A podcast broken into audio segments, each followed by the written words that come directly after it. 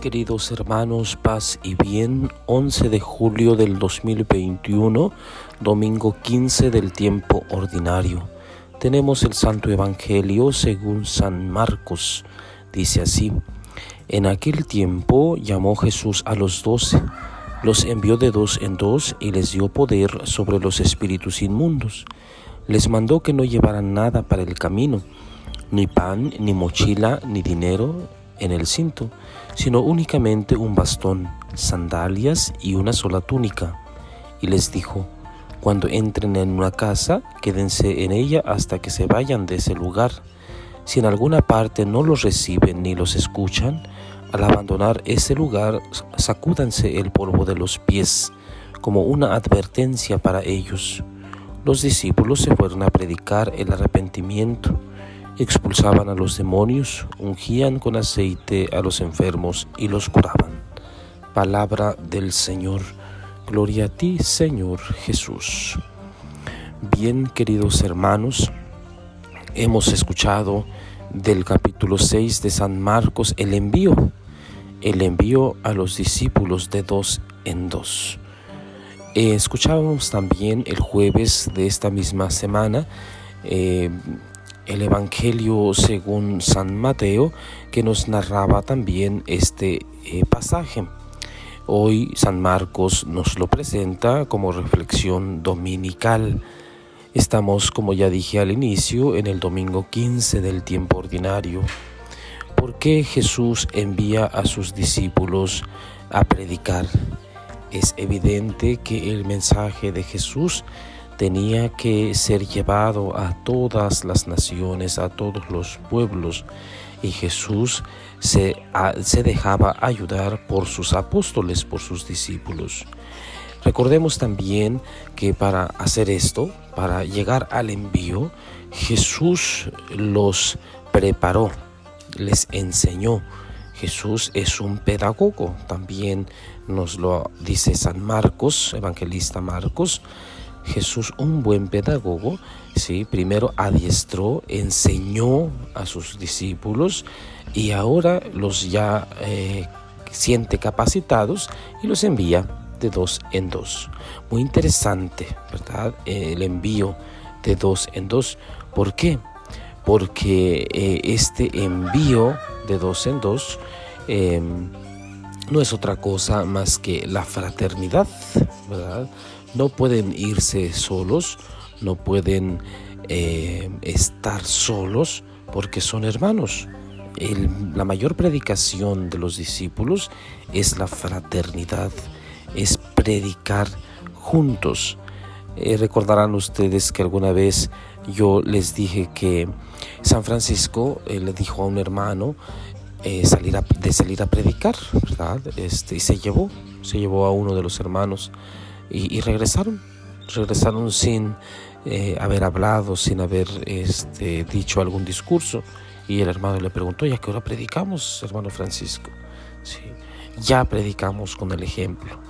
Eh, Jesús pues envía a sus discípulos así, en vinas, para que también tengan esa posibilidad de predicación.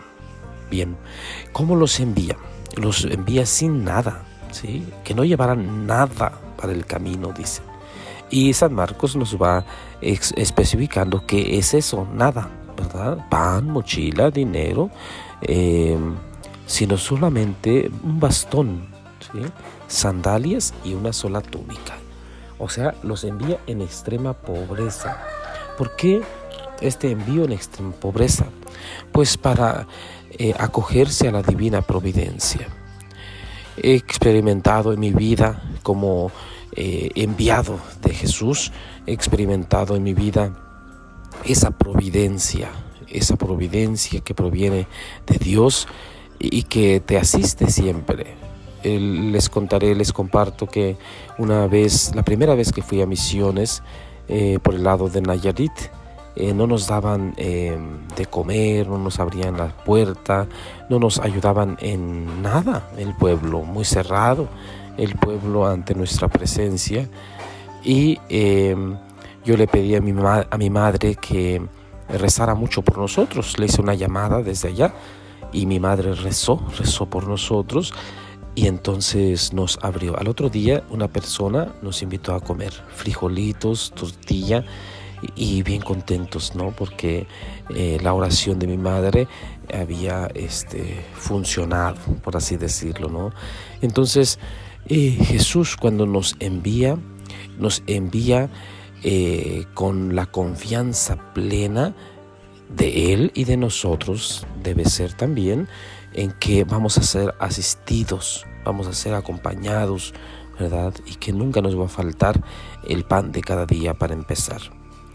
Bien, y otra última recomendación en este domingo, ¿verdad? Si alguien no les hace caso, eh, sacúdanse el polvo de los pies, salgan de ahí, quiere decir, o sea, no se lleven nada de lo que ahí suceda, ni las problemáticas, ni las dificultades, porque seguramente Jesús ya pensaba en la angustia que sentimos los seres humanos y la preocupación que sentimos cuando somos rechazados, ¿verdad? La tristeza que conlleva el rechazo. Entonces, eh, he ahí que Jesús invita a no detenernos ante esas cosas, ante esos sentimientos. Simplemente eh, sacúdanse, sacúdanse de esas cosas y sigan adelante. El mensaje tiene que continuar.